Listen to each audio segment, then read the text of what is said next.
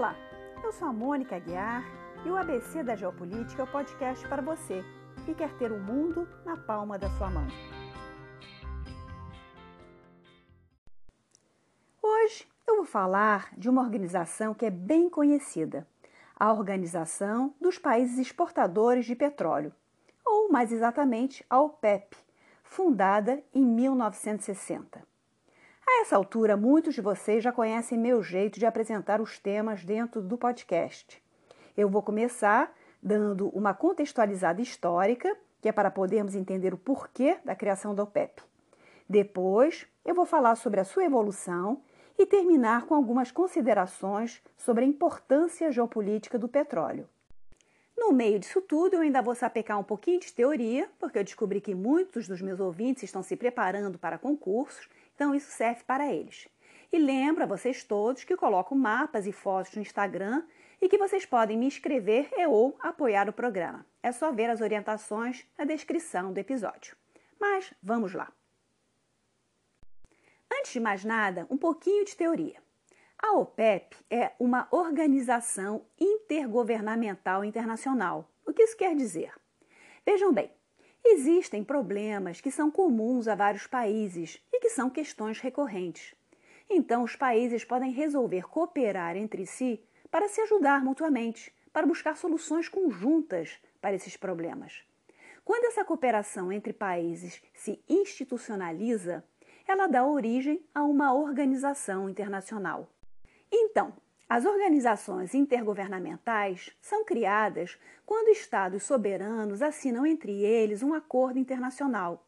Daí, junto com esse acordo, você monta um aparelho burocrático que vai trabalhar de forma continuada e permanente e que vai justamente lidar com esses problemas comuns, seguindo o regimento e o regulamento combinados pelos Estados-membros.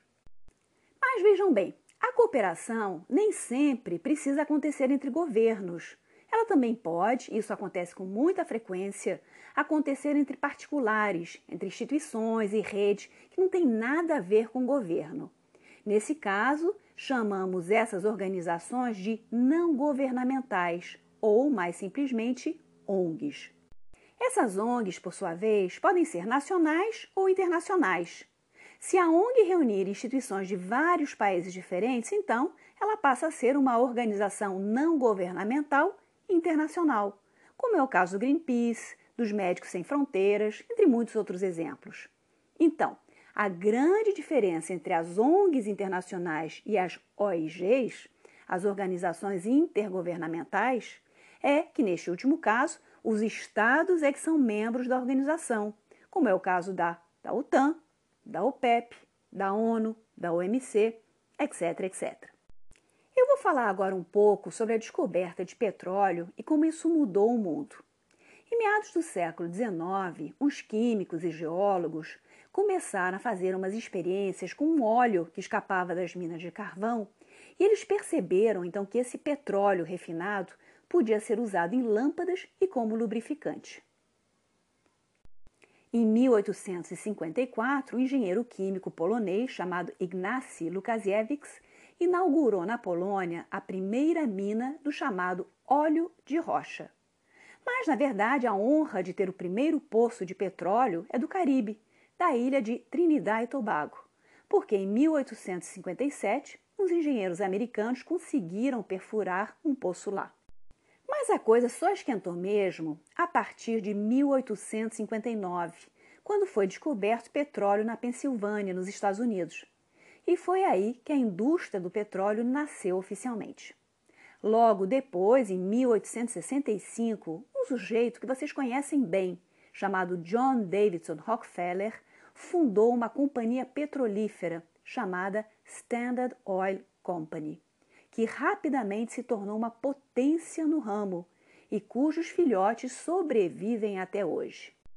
A Standard Oil do Rockefeller teve uma abordagem inteligentíssima e que fez escola, porque, além de controlar a extração de petróleo, ela também se encarregava do seu transporte, usando para isso oleodutos, que ainda eram de madeira na época, e trens, em vez de carroças.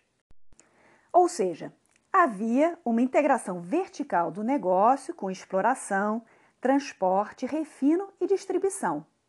Outra coisa que ajudou a estimular o negócio do petróleo foi em 1885 a invenção do primeiro motor a gasolina pelo engenheiro alemão Karl Benz. E esse, basicamente, foi o empurrão definitivo para o surgimento do automóvel e do nosso mundo moderno.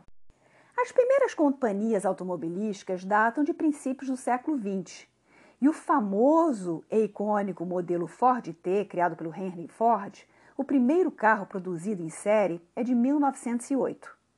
A companhia do Ford foi aperfeiçoando cada vez mais o modelo de produção de seus automóveis e isso ajudou a baratear bastante o preço de venda ao longo das décadas.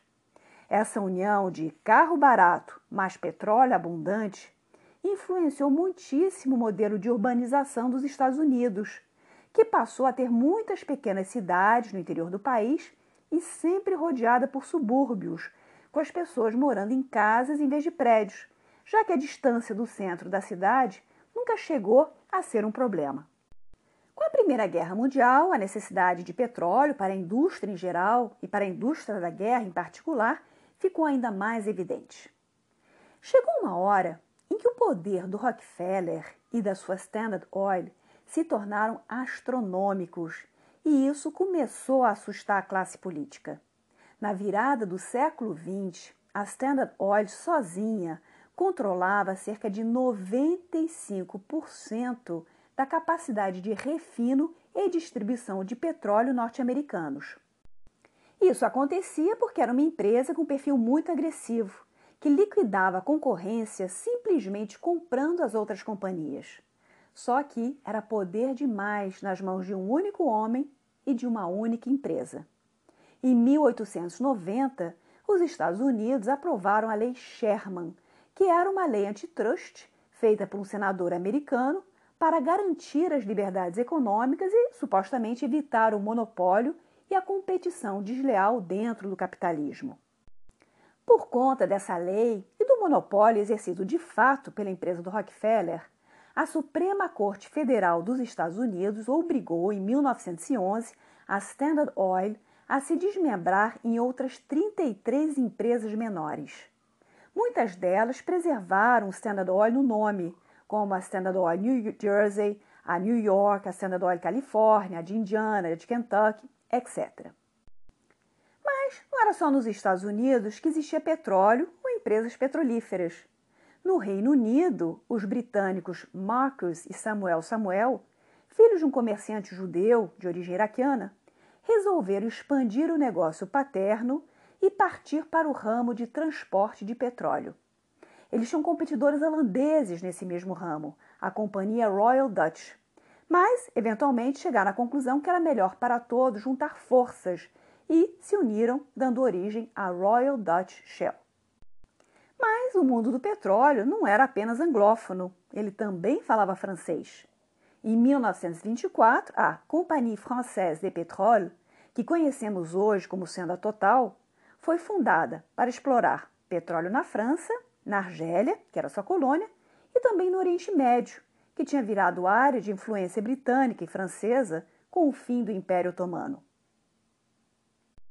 Entre as décadas de 1920 e 1930, a exploração de petróleo cresceu em Oklahoma, no Texas, México, Venezuela. Cada um desses lugares foi adquirindo cada vez mais importância.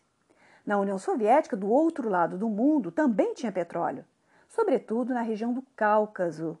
E não é à toa que o Exército Vermelho combateu a independência de azerbaijanos e chechênios, como eu já expliquei em outros episódios. Mas voltando ao mundo capitalista. Em 1928, alguns líderes de companhias de petróleo acharam por bem se encontrar em segredo e combinar entre eles a formação de um cartel. Esse acordo secreto foi celebrado na Escócia no castelo de Ashnacarry e juntou companhias americanas e britânicas que iriam explorar o petróleo encontrado no Oriente Médio. E pessoal, imaginem uma peça de teatro sobre isso, que bacana! Fica aí a sugestão para algum ouvinte roteirista. Bom, voltando. A grande preocupação dessas companhias era de que o excesso de oferta afetasse a política de preços, causando uma baixa que iria prejudicar a todos. Então, Durante algumas décadas, essas companhias colaboraram entre si para controlar o volume de produção e, portanto, o preço, ajustando isso de acordo com as circunstâncias. Então, durante a Grande Depressão, o pessoal basicamente segurou a produção para estabilizar o preço, mas durante a Segunda Guerra Mundial abriu as torneiras para garantir o esforço de guerra. Com o fim da Segunda Guerra Mundial, o equilíbrio petrolífero e político já não era o mesmo, começou a mudar. Até 1947, por exemplo, os Estados Unidos produziam mais petróleo do que consumiam, sobretudo graças ao Texas, que era responsável por 40% da produção nacional. Os americanos desempenhavam então, com bastante facilidade, o papel de reguladores do preço do petróleo no mundo. Só que, depois da Segunda Guerra, esse quadro começou a mudar. Em primeiro lugar, porque os poços norte-americanos já não estavam tão produtivos quanto antes, e também porque o consumo interno subiu barbaramente. A coisa chegou a um ponto que, em 1959, o presidente Eisenhower tomou a decisão de limitar a importação de petróleo estrangeiro e estabelecer um teto máximo de importação de até 9% do consumo doméstico. Depois esse teto aumentou um pouquinho para 12,2%. Então, essa conjunção de fatores fez com que o petróleo americano fosse suficiente para atender o mercado doméstico, mas não o mercado internacional. Mas vamos passar agora para o outro lado do nosso tabuleiro, os membros iniciais da OPEP e quando e como eles descobriram petróleo. Então, rapidamente. A OPEP originalmente foi formada por cinco países membros: três países árabes, Arábia Saudita, Iraque e Kuwait, e dois não árabes, Irã, que é persa, e a Venezuela. Comecemos pela Venezuela, o único membro que não era do Oriente Médio. A Venezuela já perfurava poços no final do século XIX, mas a atividade petrolífera só decolou mesmo a partir de 1908, 1909. O ditador venezuelano, o general Juan Vicente Gómez, concedeu o direito de perfurar e explorar poços em território venezuelano primeiro a uma companhia britânica e depois, em 1913, a Royal Dutch Shell. A Venezuela, junto com a Arábia Saudita, está banhada em petróleo. As duas estão sempre disputando o primeiro lugar em reservas comprovadas. Nesse momento, a Venezuela é a primeira do ranking, com reservas estimadas de 304 bilhões de barris, o que representa 17,5% das reservas mundiais. Ela tirou a Arábia Saudita do pódio em 2011. Já a Arábia Saudita descobriu petróleo mais tarde, só na década de 1930, graças à insistência do rei saudita Abdulaziz ibn Saud, o patriarca da família e o avô do atual MBS. Em 1938, os engenheiros da Standard Oil Califórnia conseguiram vencer o desafio de escavar na areia e perfuraram o primeiro poço com capacidade comercial. Mas, como o mundo estava às vésperas da Segunda Guerra Mundial, a indústria de petróleo saudita ainda demorou para se consolidar. A Arábia Saudita tem uma reserva estimada de 298 bilhões de barris de petróleo, o que corresponde a 17,2% das reservas globais. Mas os especialistas acreditam que se ela continuar prospectando, ela tira a Venezuela do primeiro lugar. O Irã foi o pioneiro do grupo. Encontraram petróleo lá em 1908, quando o Irã ainda se chamava Pérsia, e isso levou à criação da Anglo-Persian Oil Company, a atual British Petroleum BP, cuja história é fascinante, pois é bem reveladora dos bastidores das grandes corporações capitalistas e como os interesses econômicos e políticos se misturavam dentro de um mundo regido pelo imperialismo. O Irã tem 9% das reservas mundiais de petróleo, uns 156 bilhões de barris, e fica em quarto lugar do ranking depois do Canadá. No Iraque e no Kuwait, a descoberta de petróleo veio a reboque do Irã. Como toda aquela região fazia parte do Império Otomano, já em princípios do século XX havia uma companhia de capital turco-alemão que estava pelas redondezas prospectando. Com a derrota do Império Alemão e do Império Otomano na Primeira Guerra Mundial, a prospecção continuou, mas dessa vez com capital britânico e depois americano. O Iraque tem 8,4% das reservas globais e o Kuwait quase 6%. O final da Segunda Guerra marca uma mudança no cenário energético. Por um lado, uma necessidade de reconstruir as economias arrebentadas pela guerra, o que gerava uma maior demanda por petróleo, mas que não fosse caro. Por outro lado, um processo de descolonização que implicava em menor tolerância por parte dos novos países das regras anteriores do jogo de poder e querendo ter um maior controle sobre a exploração de seu petróleo. No meio disso tudo, a Guerra Fria. E para embaralhar ainda mais as cartas, uma questão de política regional que acabou adquirindo peso internacional, a fundação de Israel em 1948. O que levou os cinco países, Arábia Saudita, Iraque, Kuwait, Irã e Venezuela, a formar a OPEP em setembro de 1960 na famosa Conferência de Bagdá. Como eu já expliquei, a extração, transporte, refino e distribuição de petróleo, sobretudo no Oriente Médio, estavam concentradas nas mãos de umas poucas empresas, um oligopólio chamado de As Sete Irmãs. Essas sete irmãs eram constituídas por cinco empresas americanas filhotes da defunta Standard Oil do Rockefeller, ou seja, a Standard Oil da Califórnia, a de New Jersey, a de Nova York, a Texaco e a Gulf Oil. E também duas que tinham capital britânico no meio, a Anglo-Iranian Oil Company e a Dutch Shell. Esse nome de sete irmãs foi dado por um italiano da indústria do petróleo chamado Enrico Mattei.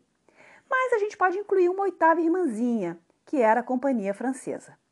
Só para vocês terem uma ideia, essas sete companhias antes de 1973 controlavam 85% das reservas de petróleo do mundo. Elas continuam existindo até hoje, mas mudaram de nome. São a Chevron, a Esso, a Mobil, etc. Depois vocês procuram isso, tá? A questão é que na década de 1950, 1960, os países produtores de petróleo não estavam apenas preocupados com o preço do petróleo em si. Eles também ansiavam por ter uma voz mais ativa, uma maior participação na administração de um recurso que, no final das contas, era deles. No início do século, as companhias de petróleo basicamente arrendavam uma parte do território de um país por algumas décadas em troca de exclusividade na exploração. E pagava-se um percentual, um royalty, sobre o petróleo comercializado. Era o chamado regime de concessão. O royalty pago ao país produtor era relativamente baixo, porque os custos e os riscos da exploração eram assumidos pelas companhias, ou pelo menos esse era o argumento utilizado para justificar esse valor. Em 1948, esse percentual era de 18% para os países produtores. Em 1952, esse valor melhorou um pouquinho, passou a ser de 32%. E, com a criação da OPEP em 1960, passou a ser de 50%. Mas vejam bem, essa melhora na distribuição dos royalties não aconteceu porque as sete irmãs eram boazinhas, e sim porque rolou muita negociação e alguma pancadaria. Em 1951, por exemplo, o Irã nacionalizou seu petróleo e as companhias ocidentais retalharam essa decisão boicotando o petróleo iraniano. A mesma coisa aconteceu em 1972, quando o Iraque nacionalizou a sua indústria. Mas, no final das contas, entre porradas e negociações, as coisas acabaram avançando, porque as próprias companhias começaram a perceber que era melhor dar o dedo do que perder o braço. Melhor aumentar a participação e distribuição de lucros do que levar um toco numa nacionalização. E caso a nacionalização viesse, e veio mesmo, sobretudo durante os anos 1970, ainda seria possível sobreviver vendendo serviços técnicos ao governo em questão. Em 1960, ano da criação da OPEP, os países exportadores precisavam se desenvolver e na década anterior tinham ocorrido alguns episódios de aumento de preço do petróleo que geraram uma expectativa de ganho futuro. Muitos desses países, então, incorreram em gastos públicos para investir em sua infraestrutura.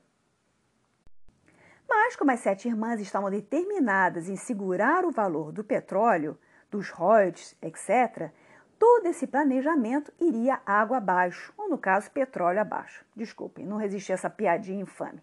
Bom, então, a criação da OPEP foi para elaborar uma política conjunta de petróleo. Mas a verdade é que a criação da OPEP em 1960 não chegou a assustar ninguém. Isso por várias razões. Em primeiro lugar, em 1960, ninguém acreditava que países do chamado Terceiro Mundo, com população escassa, no caso de alguns deles, fossem ter capacidade de exercer pressão sobre o Ocidente. Eles provavelmente se desentenderiam entre si antes de conseguir fazer qualquer política concertada. Pessoal, vale aqui lembrar que essa categoria de terceiro mundo, muito utilizada no século passado, caiu em desuso. Quando falamos de países em vias de desenvolvimento, é no sentido econômico, porque muitos desses países, como é o caso do Irã e do Iraque, só para citar rapidamente alguns, são um berço da civilização. O que não lhes falta é cultura, muito pelo contrário. Mas voltando à nossa OPEP. A noção de fazer pouco dessa organização é bastante reveladora de uma mentalidade da época ainda muito colonialista e imperialista. E essa mentalidade também adivinha de uma crença bastante ingênua de que o petróleo, embora fosse um recurso finito, poderia ser rapidamente substituído, seja pelo de outros fornecedores ou, eventualmente, por outras formas de geração de energia, como a nuclear. Então, a dependência pelo petróleo do Oriente Médio foi aumentando em todos os países, sobretudo os da Europa e do Japão, mais próximos desses fornecedores, que não atentaram muito para o fato de que estavam em situação crescente de vulnerabilidade e precisando planejar uma certa independência energética. No fundo, estavam há tantos séculos acostumados a viver das commodities de suas colônias que não se tocaram que as coisas tinham mudado. E uma coisa é depender de tabaco, café, guano, ouro. Outra completamente diferente é petróleo. Em suma, entre 1960 e 1970, o consumo de petróleo no mundo não comunista dobrou. Em 1968, metade da energia consumida na Europa estava concentrada entre uns poucos produtores e não havia um plano B. A gente pode dizer que se acreditava de boa fé na capacidade norte-americana, ou no caso de sua mão pesada, para regular o mercado do petróleo junto com a ordem mundial. Dentro do contexto da Guerra Fria, a estratégia norte-americana para lidar com o Oriente Médio era chamada Doutrina Eisenhower. Ou seja, fortalecer governos conservadores e ajudar esses aliados com dinheiro e armas. As companhias americanas eram contratadas para executar grandes obras de infraestrutura, havia bases americanas instaladas nos países aliados, então ficava tudo de boa. Só que esse delicado equilíbrio também dependia dos soviéticos e dos outros atores regionais. Em política internacional, você tem sempre essa porosidade entre questões de política doméstica, regional e internacional. Nos anos seguintes, a OPEP aceitou novos membros como o Catar, a Indonésia, a Líbia, os Emirados Árabes Unidos, a Argélia, a Nigéria, o Equador, o Gabão, Angola, Guiné Equatorial e Congo. Alguns desses países permaneceram firmes na organização. Já outros entram e saem, como se fosse a casa da mãe Joana. Isso, em geral, acontece quando um novo governo assume que não concorda com a política de preços da organização e daí resolve cair fora. Neste grupinho dos inconstantes, às vezes até com várias entradas e saídas, estão Catar, Indonésia, Equador e Gabão. Na primeira década de sua existência, o PEP teve uma atuação discreta, até porque cada um desses países tinha uma realidade e necessidades bastante diferentes. Os novatos, por exemplo, queriam aumentar as suas cotas. Já os produtores mais consolidados, como Venezuela e Irã, preferiam um aumento do preço via controle da produção.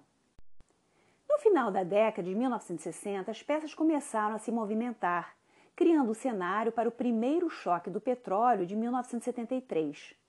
Em 1969, a Líbia passou por um golpe de Estado que derrubou a sua monarquia e colocou no lugar um jovem militar chamado, sim, vocês adivinharam, Muammar al-Gaddafi, na época com 27 aninhos. O petróleo líbio era muito popular na Europa, por conta do país estar em cima do Mediterrâneo, o que barateava o seu frete. Só que o novo governo militar resolveu que queria receber mais pelo seu petróleo, e essa exigência acabou contaminando o resto do mercado, levando os outros produtores a quererem as mesmas vantagens. Outro elemento importante para explicar a famosa crise do petróleo foi o fim do padrão ouro do dólar em 1971, que basicamente sepultou o sistema monetário construído a partir dos acordos de Bretton Woods. Calma que eu já vou explicar.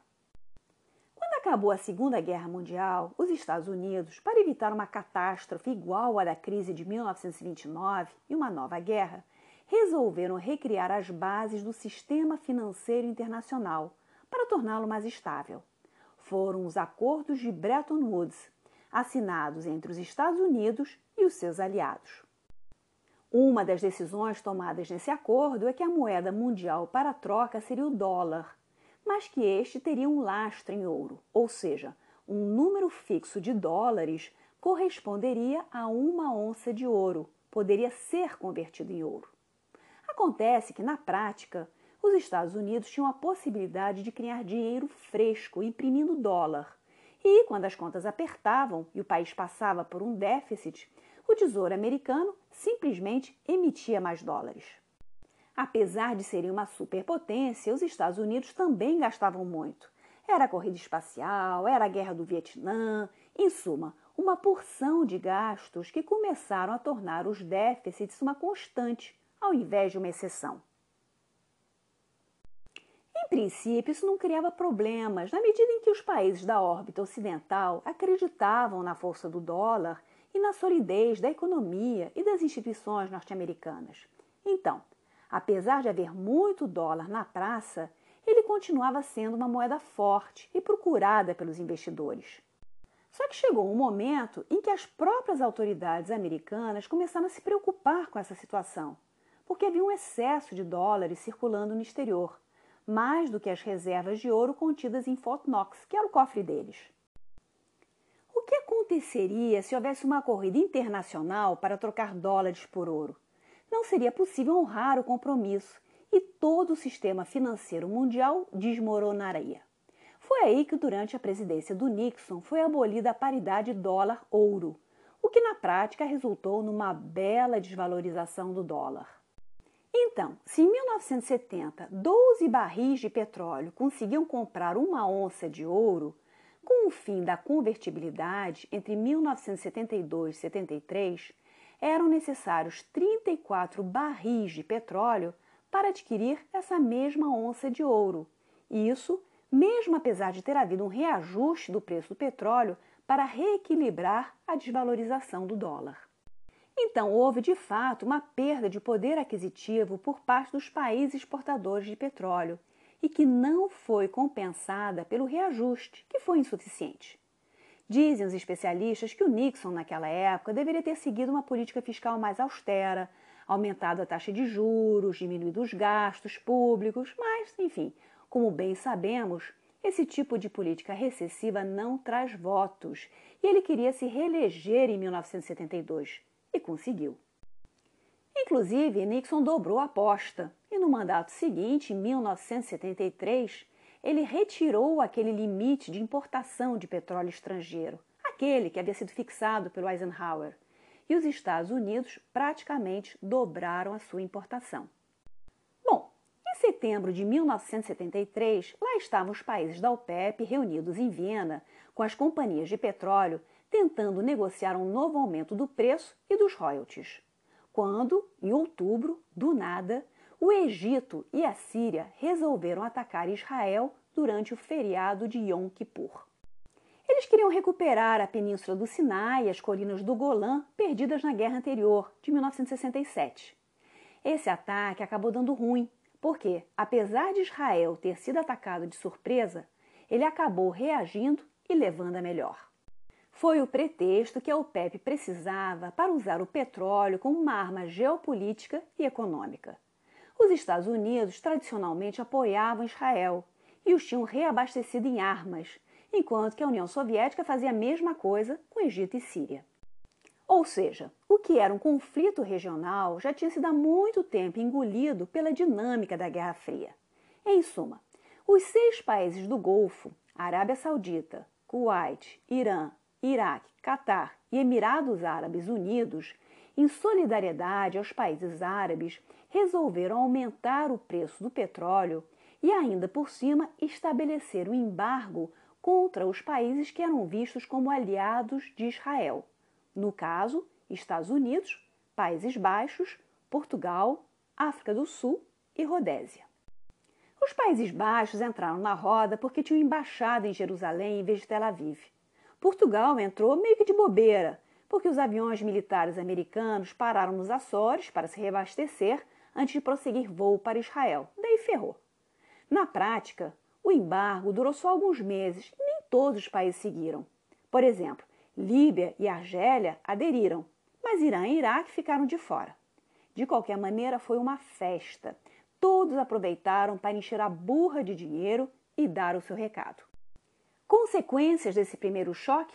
Uma séria crise internacional que desacelerou o mundo, causando estagflação, que quer dizer inflação sem crescimento econômico. Aqui no Brasil, por exemplo, o primeiro choque do petróleo levou ao fim do milagre brasileiro. Mas cada país viveu a sua realidade particular. Eu era criança na época, mas lembro bem da sensação de ressaca cinzenta que tomou conta do mundo naquela época. Em 1979 aconteceu um segundo choque do petróleo. Só que desta vez não chegou a ser uma coisa articulada pelos países da OPEP, e sim uma consequência da Revolução Islâmica no Irã e da bagunça política e ideológica que se seguiu e que atrapalhou o fornecimento de petróleo. Pode-se dizer facilmente que o ápice da força da OPEP aconteceu durante a década de 1970, porque a partir de 1980, 1990, produtores como a Rússia, a Noruega, o Reino Unido entraram fortemente no mercado internacional e não fazem parte da organização. E também a forte relação que une a Arábia Saudita e Estados Unidos também ajudou a diminuir um pouco os ímpetos da organização. O mundo chegou a viver outros momentos de petróleo caro, mas sempre seguidos por queda de preço. Então, de forma bem resumida, podemos dizer que as altas foram os dois choques do petróleo, em 1973 e 1979, e depois, entre 2003 e 2008, por conta do boom das commodities. Já as quedas aconteceram em 1986, 1998 e a partir de 2008, por conta da crise financeira global e agora da pandemia. Mas o choque do petróleo de 1973 não foi só ruim, não. Ele também trouxe coisas positivas, como uma maior preocupação com a segurança energética, a busca de fontes alternativas de energia e, indiretamente, acabou dando força à agenda ambientalista. E chegando ao final do nosso episódio, a pergunta que não quer calar: a OPEP é ou não é um cartel?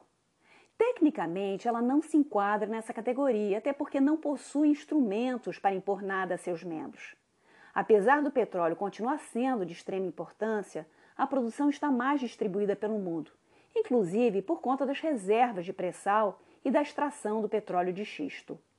O que se diz é que o pessoal da OPEP gosta de ter essa reputação de cartel. É uma demonstração de prestígio internacional. E eles de fato são fortes. Em 2019, eles foram responsáveis por 39% da produção mundial de petróleo e, juntos, detêm 79% das reservas mundiais. Esses dados são do site Statista. A grande questão em torno do petróleo é que, quando o preço sobe muito, você acaba incentivando outros produtores a entrarem no mercado, mesmo que seu petróleo seja difícil de extrair porque esse investimento vai render frutos. Agora, se o preço cai, todos perdem dinheiro. E aí, se você for produzir mais quantidade para recuperar essa perda, cria um círculo vicioso. Isso sem falar na famosa maldição do petróleo. Essa maldição funciona do seguinte jeito: quando um país tem um recurso natural em abundância e pelo qual existe uma grande demanda, a estrutura econômica desse país se deforma e fica tudo concentrado em torno dessa commodity, o que atrapalha o avanço de outros setores que não são tão rentáveis ou tão atraentes. É isso aí, pessoal. Espero que tenham gostado do episódio e ajudem a divulgar em suas redes sociais. Entre em contato comigo via Instagram. Caso queiram dar uma contribuição, os links estão na descrição do episódio e também no Instagram. Até a próxima!